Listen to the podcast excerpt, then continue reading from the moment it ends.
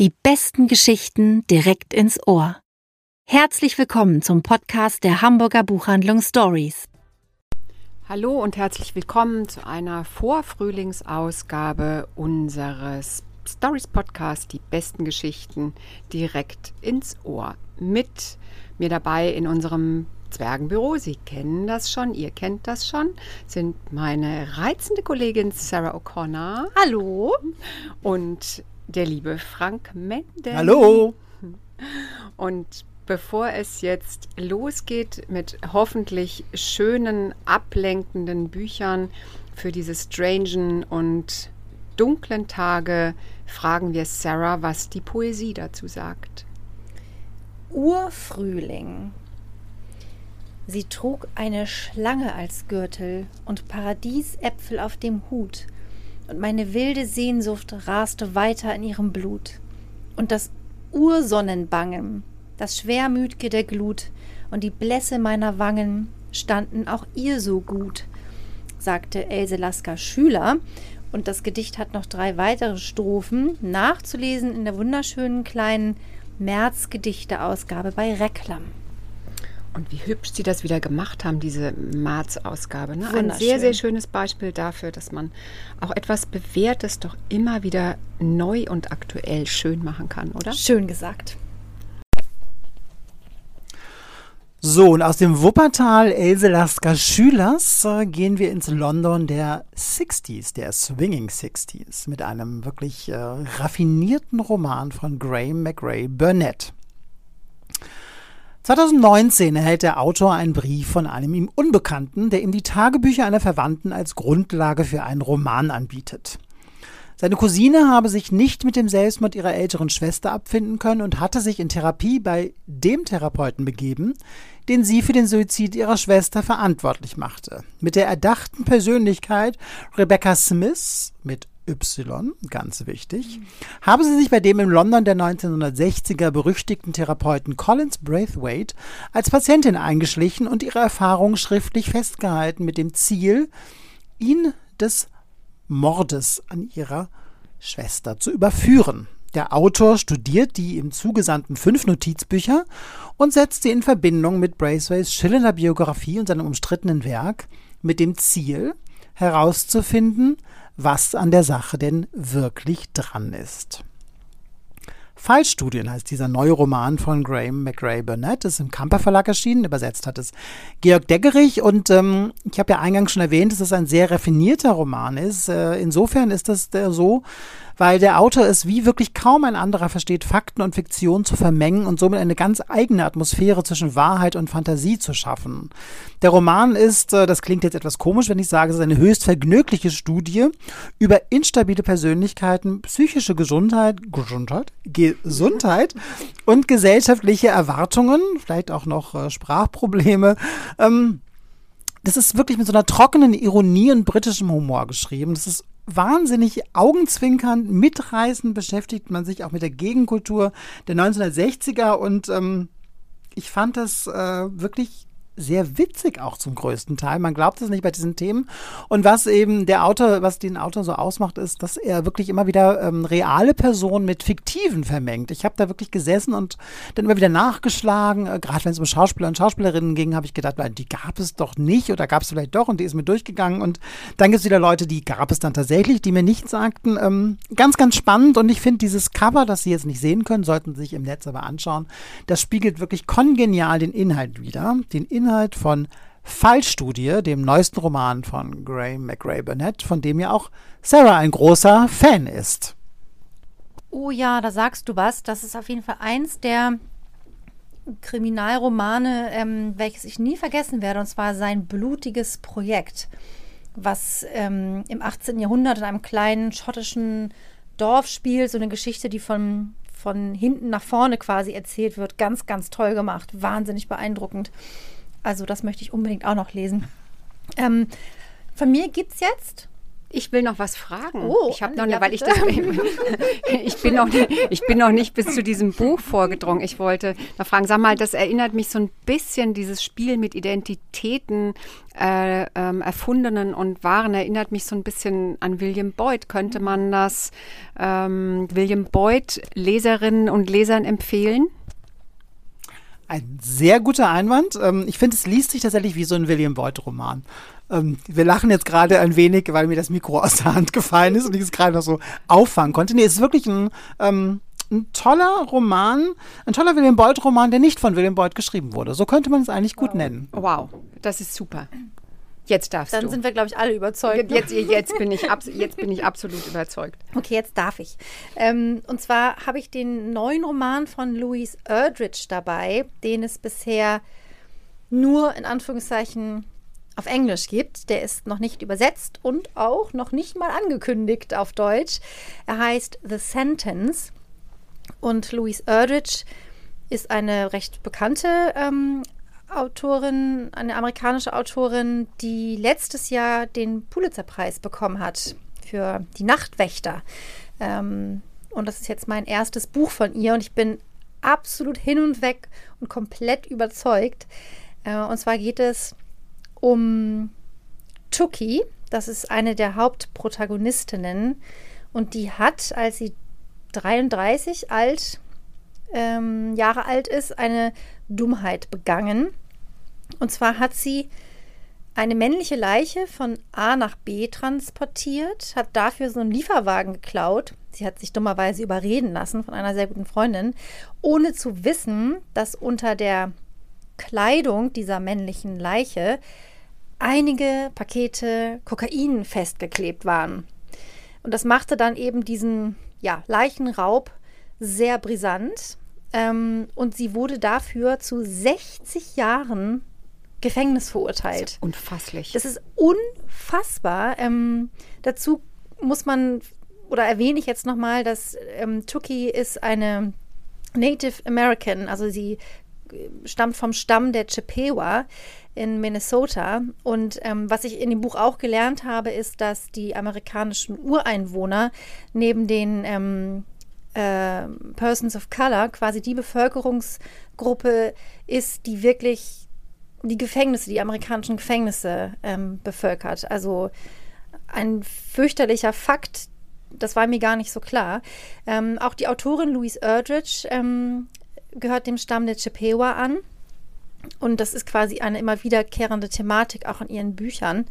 Äh, und also Tuki sitzt im Gefängnis und wird aber, weil sie gute Anwälte hat, Anwälte hat, nach zehn Jahren begnadigt. Und sie möchte wirklich ihr Leben komplett ändern und ein möglichst normales, in Anführungszeichen, führen.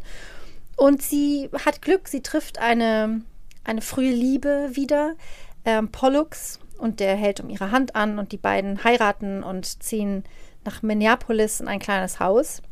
Und Tuki hat auch Glück, weil sie sich in einer Buchhandlung bewirbt und dort genommen wird. Und die Besitzerin heißt witzigerweise Louise.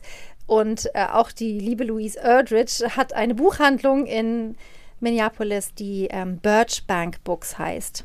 Und die sie sicherlich sehr inspiriert hat zu diesem Roman. Ähm, und sie lebt jetzt ihr Leben und arbeitet in der Buchhandlung, bis eines Tages eine Stammkundin verstirbt, Flora, von Tuki gehasst, ist schon ein ziemlich starkes Wort, aber sie war immer sehr genervt, wenn Flora an den Laden kam. Eine absolut nervige Kundin. Ähm, und die sucht jetzt die Buchhandlung weiterhin als Geistheim. Also es wird tatsächlich noch so eine Art Ghost Story, dieses Buch. Und Tuki denkt zuerst, nee, das kann ja gar nicht sein, ich bilde mir das ein. Aber morgens, wenn sie in die Buchhandlung kommt, liegen dann Bücher auf dem Boden, die einfach, die können nicht einfach so aus dem Regal gefallen sein. Das geht. Das, Genialer das geht, Loop. Ja, so das- genialer Loop. Das geht einfach nicht mit rechten Dingen zu. Und Flora kommuniziert quasi auch mit ihr mittels Büchern. Ähm, dann liegen die, die Bücher an bestimmten Seiten offen und Tuki liest dann eben, was da steht und weiß genau, diese Message kann nur von Flora stammen. Ähm, und was Louise Erdrich wirklich auch ganz genial macht, sie, sie lässt wirklich auch ähm, unser Jetzt einfließen. Also es ist dann, in einem Kapitel ist Frühjahr 2020 und, ähm, und Corona passiert und, und geht los. Und ähm, das ist wirklich unglaublich, das zu lesen. Déjà-vu in so, unserer Zeit, ne? Ja, mhm. unglaublich. Und vor allen Dingen auch, weil es dann eben auch darum geht, wie die Menschen in der Buchhandlung damit mhm. umgehen. Mhm. Und es ist wirklich, ob nun in Minneapolis oder in, in Hamburg im Falkenried, ähm, ne, da das, hat, das tut sich wirklich nichts. Also die Maßnahmen, die dann ergriffen wurden und wirklich zu gucken, wie können wir weiter ähm, Menschen mit Büchern auch versorgen, das ist wirklich, das war wirklich ein unglaubliches Déjà-vu. Und im Mai 2020 ist ja auch der fürchterliche Mord an George Floyd passiert und zwar auch direkt dort, also wirklich um die Ecke von den ähm, von Tukis Buchhandlung. Und diese ganzen Riots, die dann losgehen, die Aufstände und auch die die die Plünderungen, das lässt Louise Erdrich wirklich alles einfließen und das ist wirklich höchst bewegend, ähm, dass quasi in diese Fiktion, die wir lesen, einfach auch das, das Jetzt und unsere Realität so mit einfließt, das fand ich ganz, ganz beeindruckend. Ähm, dazu gibt es auch noch viel an ähm, Ritualen, die sie mit einfließen lässt. Und äh, oh, ich könnte noch so viel mehr erzählen. Aber man kann das Buch ja auch einfach lesen. Das ist wirklich wunderschön geschrieben und irgendwann wird sie auch auf Deutsch erschienen. Aber es liest sich wirklich auch ganz hervorragend im Original. Also The Sentence von und, Louise Erdrich. Genau, und wer nicht darauf warten will, dass es übersetzt wird, der kann ähm, sich die Wartezeit schon mal verkürzen mit dem wunderbaren Roman Die Rübenkönigin von Louise Erdrich. Oh. Glaube ich, ähm, entweder, also ein sehr früher, wenn nicht gar ihr erster Roman, habe ich vor mehr als 20 20 Jahren gelesen und ähm, war schon völlig begeistert und im Louise Erdrich Fieber. Oh, tolle, tolle Autorin, die es zu entdecken gilt. Und vielleicht kennen Sie die auch als ähm, Autorin der Vorlage dieses wunderbaren ARD-Zweiteilers, Der Club der singenden Metzger, der letztes Jahr im Fernsehen lief. Und ich finde es ja auch sehr schön, ähm, diese phonetische Doppeldeutigkeit des Titels ja, gefällt ja. mir auch sehr, mhm. sehr gut. Ja. Ähm, und damit gebe ich an Anne ab. Genau. Und bei mir geht es weiter mit einem Familienroman von Fatma Aydemir. Fatma Aydemir ist eine junge ähm, deutsche Autorin, 1986 in Karlsruhe geboren. Und sie nimmt uns mitten ins Herz der Familie Yilmaz. Und wir begegnen gleich zu Anfang Hüseyin Yilmaz, der nach 30 Jahren als, als Gastarbeiter in der Nähe von Stuttgart sich endlich am, am Ziel seiner Wünsche wähnt. Er hat eine Eigentumswohnung in Istanbul gekauft und wir begegnen ihm, wie er den Schlüssel zu dieser Wohnung entgegennimmt und durch die einzelnen Zimmer läuft und sich vorstellt, wie er dort den Ruhestand mit seiner Frau Emine ähm, antritt, wie sie den Chai-Tee kocht in der neuen Küche, wie sie sich im Spiegel anguckt und ihr Tuch richtet, wie die Kinder zu Besuch kommen, vielleicht dann irgendwann mit den Enkeln. Ähm, und er freut sich darauf, dass er nach all diesen Jahren der harten Arbeit endlich ein bisschen langsam treten kann. Doch das Schicksal will es anders. Hüseyin erleidet noch im ersten Kapitel einen tödlichen Herzinfarkt und Emine und die vier Kinder finden sich zur Beerdigung in Istanbul ein. Und ähm, die vier Kinder sind total unterschiedlich. Also Sefta, die älteste, ist diejenige, die am stärksten aufbegehrt hat gegen das traditionelle Rollenbild ihrer Familie, die als selbstständige Unternehmerin ähm, ein, ein, nach einem freien und selbstbestimmten Weg sucht. Ähm, Hakan ähm, ist so ein bisschen in der kleinkriminellen Szene abgetaucht. Ähm, Peri ist die einzige Akademikerin in der Familie seit ähm, Generationen und kompensiert alles mit wahnsinnigem Ehrgeiz und guten Noten. Und Ümit, der, der Nesthaken der Familie, steckt gerade so in seiner sexuellen Orientierungsphase und weiß nicht so richtig, ob er ähm, so lieben darf und so verliebt sein darf, wie er das eben möchte. Und diese vier ganz unterschiedlichen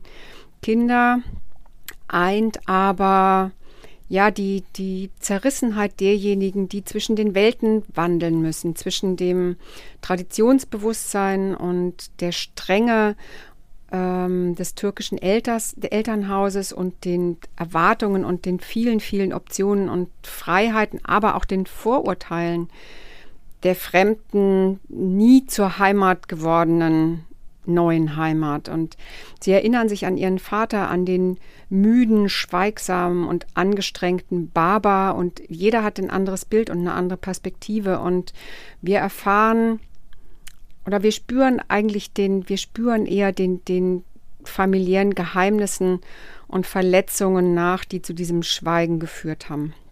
Der Roman heißt Djinns, ich glaube, das habe ich noch gar nicht gesagt. Und Djinn, ein Djinn ist ähm, jemand, ähm, ein, ein Geist oder ein Dämon oder auch eine Schutzgottheit und normalerweise nicht zu sehen. Wenn man ihn sieht, wird es echt ernst. Und Djinns gibt es reichlich in diesem wirklich, wie ich finde, unheimlich kraftvollen, intensiven und sehr bewegenden Familienroman, der mitten unter uns und mitten in den Welten spielt. Das ist ein unbedingter Lesetipp und ich glaube, Frank, der ja aufgrund seiner Tätigkeit in der Jury für den Deutschen Buchpreis in diesem Jahr gar nichts Deutsches lesen Ich bin darf. sehr froh, dass, dass du das sagst, aber Anne, ich darf deutsche Sachen lesen. Ich muss sie sogar lesen. Ich darf nur nicht darüber sprechen. Ja, aber gut, also du kannst zumindest nichts, du kannst, dürftest jetzt noch nicht mal bestätigend mit dem Kopf äh, nicken, äh, das ist dir verwehrt, aber ich weiß, dass, ähm, du hast mir erzählt, dass es in Instagram und bei den ganzen Bookstagrammern eigentlich sehr gefeiert wird und wie ich finde, völlig zu Recht. Tolles Buch, unbedingt der Lesetipp. Ja, das ähm, lasse ich jetzt einfach mal so stehen. ähm, aber Buchpreis war eine ganz wunderbare äh, Überleitung, denn das nächste Buch hat meine Buchpreis-Jury-Kollegin Miriam C. vom Deutschlandfunk ähm, auch sehr gefeiert und ähm, verstehe ich auch nur zu gut. Denn dies ist die Geschichte einer Rose, die noch nicht weiß, dass sie zum Mauerblümchen wird. Dieser Satz steht am Ende des ersten Kapitels von Claude Delormes Roman Das synthetische Herz erschienen im Liebeskind Verlag, übersetzt von Claudia Steinitz. Und was ist das bitte für eine geniale, bitterböse und höchst amüsante Satire über das Single-Dasein, den Datingmarkt und den Literaturzirkus? Hauptfigur, besagte Rose, die noch nicht weiß, dass sie zum Mauerblümchen wird, wunderbares Bild übrigens, finde ich, ist Adelaide Bertel, 46 und seit neuestem Single, arbeitet in der Presseabteilung eines renommierten Verlages in Paris. Gerade ist die stressigste Phase ihrer Arbeit eingeläutet worden, denn im Herbst drängen alle Verlage mit ihren Büchern nach Aufmerksamkeit und wollen vor allen Dingen auf die Liste der renommierten Literaturpreise. Was sich durchaus zu einem veritablen Albtraum ausweiten kann, wenn sich eine höchst erfolgreiche, aber eher preisunverdächtige Hausautorin in den Kopf gesetzt hat, auf der Nominierungsliste des Prix Concours stehen zu wollen. Als wäre aber diese berufliche Belastung nicht genug, entpuppt sich auch die Suche nach einer neuen Liebe für Adelaide zu einer wahren Tour de Force oder auch Tour de Farce, ganz nach Perspektive. Das sind 157 schmale äh, Seiten, auf der wirklich jedes Wort und jeder Satz sitzt. Pointiert, intelligent, hochkomisch seziert Chloe Delhomme unsere moderne Gesellschaft und ihre Mechanismen, die Manipulation, den Willen zur Selbstverleugnung und zur Selbstoptimierung.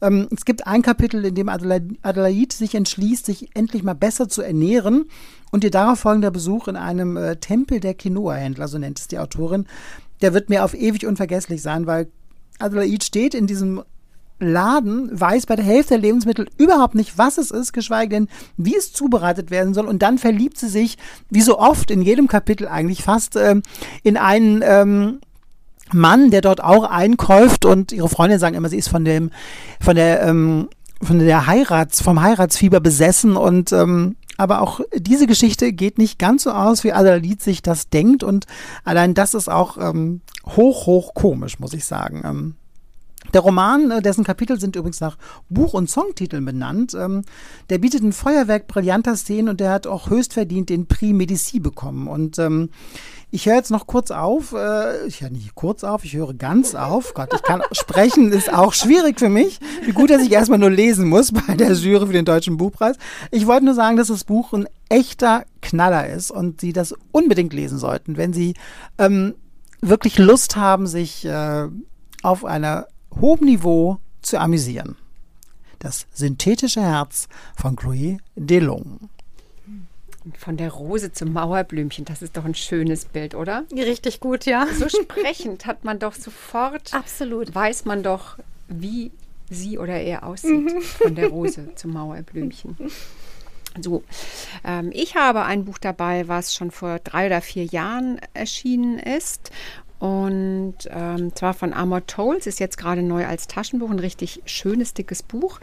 Es heißt Ein Gentleman in Moskau. Wir gucken ja in diesen Tagen also alle ähm, nach Osten, entweder nach Kiew oder nach Moskau. Und ähm, ich habe das Buch begonnen, bevor die Situation eskaliert ist und bin aber jetzt noch mal umso froher, dass ich es gelesen habe, weil es mir so viel äh, russische Geschichte noch mal erklärt hat. Es beginnt 1922 in Moskau und im Mittelpunkt steht eben jener Gentleman, nämlich Graf Alexander Rostov. Und, ähm, das ist die, die Inkarnation eines eines Gentleman. Er ist gebildet, er ist weltgewandt, er ist charmant, attraktiv, tadelloses Benehmen und Manieren und natürlich einen exklusiven Geschmack, mit exklusivem Geschmack ausgestattet.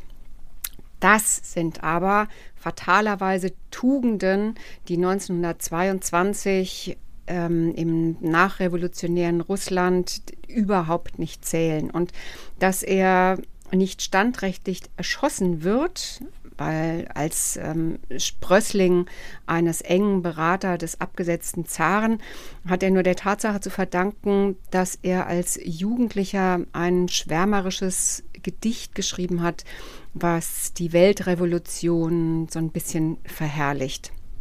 Und so findet er sich nicht wieder mit dem Rücken zu einem Erschießungskommando an einer Mauer, sondern er wird nur, nur in Anführungsstrichen, zu lebenslangem Hausarrest im legendären Moskauer Hotel Metropol verurteilt.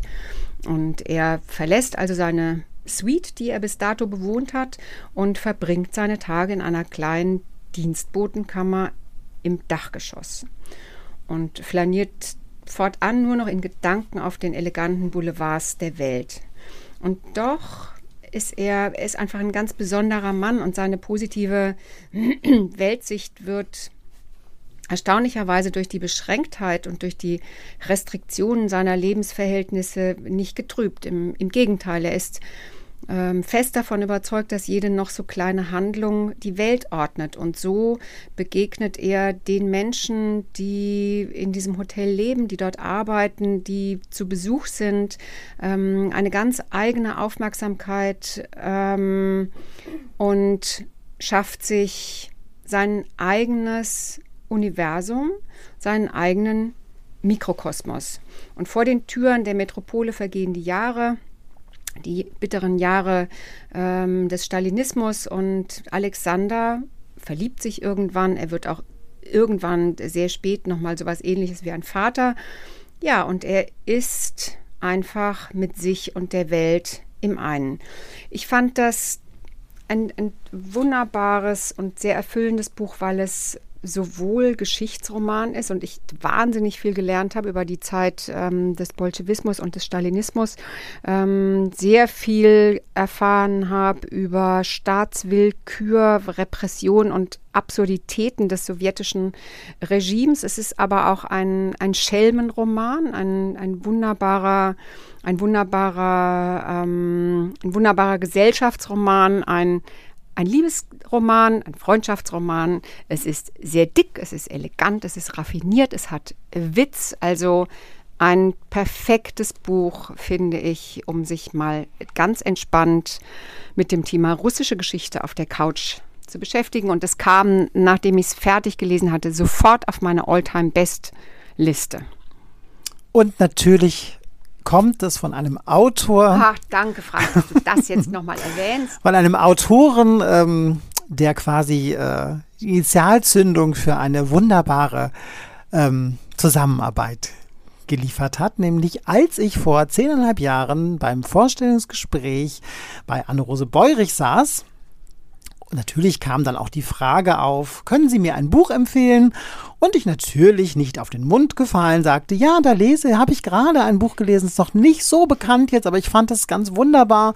Ein schönes Cover, das müssen Sie eigentlich unbedingt lesen. Habe dann kurz erzählt, worum es ging und es war Elmo Towles Roman, eine Frage der Höflichkeit, mittlerweile leider vergriffen, sträflicherweise, genau, ja. Skandalöserweise. Und während ich davon erzählte, merkte ich nur, dass Frau Beurich sich so leicht nach links beugte, in ihre Tasche griff und genau dieses Buch, über das ich gerade sprach, äh, hervorholte und sagte, das lese ich übrigens gerade. Und das war ein sehr, sehr schöner Moment. Hm, das stimmt, das werden wir nie vergessen. Nein. Ein Schicksalsmoment, Oh ja. würde ich sagen. Also, wenn, wenn mal unsere Geschichte verfilmt wird, wird Genau. in diesem Moment wird so ein kleines, ne? so ein kleiner Geigenmoment genau. wird dann kommen. Vielleicht noch ein kleiner Engelschor. also, last but not least, ähm, habe ich jetzt noch ein literarisches Debüt dabei von Gerda Blees, eine niederländische Autorin. Ähm, und bin richtig hin und weg. Und ich weiß, mein Kollege Frank auch und Anne wird es noch sein. Ähm, kann ich schon mal prophezeien. Es heißt, wir sind das Licht. Und es geht um einen Todesfall, sage ich erst einmal. Und zwar eine Frau, ich schätze in ihren 40ern, Elisabeth, ist verhungert. Nicht, weil nichts zu essen da gewesen wäre oder weil sie sich nichts zu essen hätte leisten können in einem europäischen Land, in einer Stadt, sondern weil sie sich gegen die Nahrungsaufnahme entschieden hat. Nicht nur sie, sondern ihre drei MitbewohnerInnen auch. Es geht um die Wohngruppe Klang und Licht. Das sind vier Menschen, die sich zusammengefunden haben, zusammen leben und arbeiten im weitesten Sinne. Die machen nämlich hauptsächlich Musik zusammen, mehr schlecht als recht allerdings, und ähm, meditieren sehr viel, treffen sich im Wohnzimmer zu kleinen Kreisen zusammen und erzählen sich gegenseitig von ihren Gefühlslagen. Ähm, und jetzt ist eine von ihnen gestorben. Und das Ganze wird erzählt eingangs von der Nacht, in der dieses Vorkommnis eben auch passiert ist. Und das ist wirklich das Besondere an diesem Buch. Nicht nur die Geschichte an sich, die ich sehr besonders finde und sehr alarmierend und auch sehr bewegend, sondern auch diese Vielstimmigkeit des Buches. Es kommen nämlich nicht nur Personen zu Wort, sondern auch Dinge. Also die Nacht legt los mit der Geschichte. Dann folgt ein weiteres Kapitel, die aus der Sicht des Tatortes erzählt wird. Weiter geht es mit einem Kapitel, welches aus der Sicht des täglichen Brots erzählt wird. Es wird aber auch aus der Sicht eines Orangenduftes erzählt, der noch in der Luft hängt, oder auch aus der Sicht von zwei Zigaretten. Auch ein Cello kommt zu Wort. Und so geht es weiter. Ich finde das so besonders. Ich habe sowas noch nicht gelesen vorher. Und lasst euch, lassen Sie sich gesagt sein, es ist nicht so abgehoben und verrückt, wie das jetzt vielleicht erst einmal klingt. Es ist eine Frage auch von Schuld natürlich. Wer hat Schuld an diesem Tod? Ist das ähm, Totschlag? Ist das unterlassene Hilfeleistung? Was ist das jetzt? Ist das sogar Mord? Ähm, das wird natürlich an dieser Stelle nicht verraten, wie das Ganze ausgeht. Es ist so besonders. Es hat schon den ähm, Literatur Literaturpreis der Europäischen Union bekommen. Ähm, und ich halte das wirklich für sehr, sehr lesenswert. Ein ganz, ganz tolles Buch. Unbedingt lesen. Unbedingt lesen, unbedingt lesen, unbedingt lesen. Ha. Alright. Hörst du, Anne? Ja, also, du hast ja vorne meinen Stapel an der Ja. Kasse schon gesehen. Also wir werden es dann noch mit Der drauf. verträgt wir- noch ein genau, Buch. der, eins verträgt er noch. Es ist ja nicht so wahnsinnig dick. Richtig. Ja, das war es auch schon für heute. Das nächste Mal ähm, hören wir uns wieder, wenn Sie mögen, wenn ihr mögt, am 3. April. Dann ist schon richtig Frühling und nicht nur Vorfrühling. Und dann haben wir sicherlich schon den einen oder anderen Geschenktipp auch ähm, für das große Eierfest mit, im, mit dabei. Bis Frank lacht. ähm, bis dahin wünschen wir gute Tage, schöne Bücher und auch ansonsten ja alles, was man sich in diesen Tagen wünschen kann, oder? Ja. Bis dann. Tschüss. Tschüss. A biento. Tschüss. Bye bye.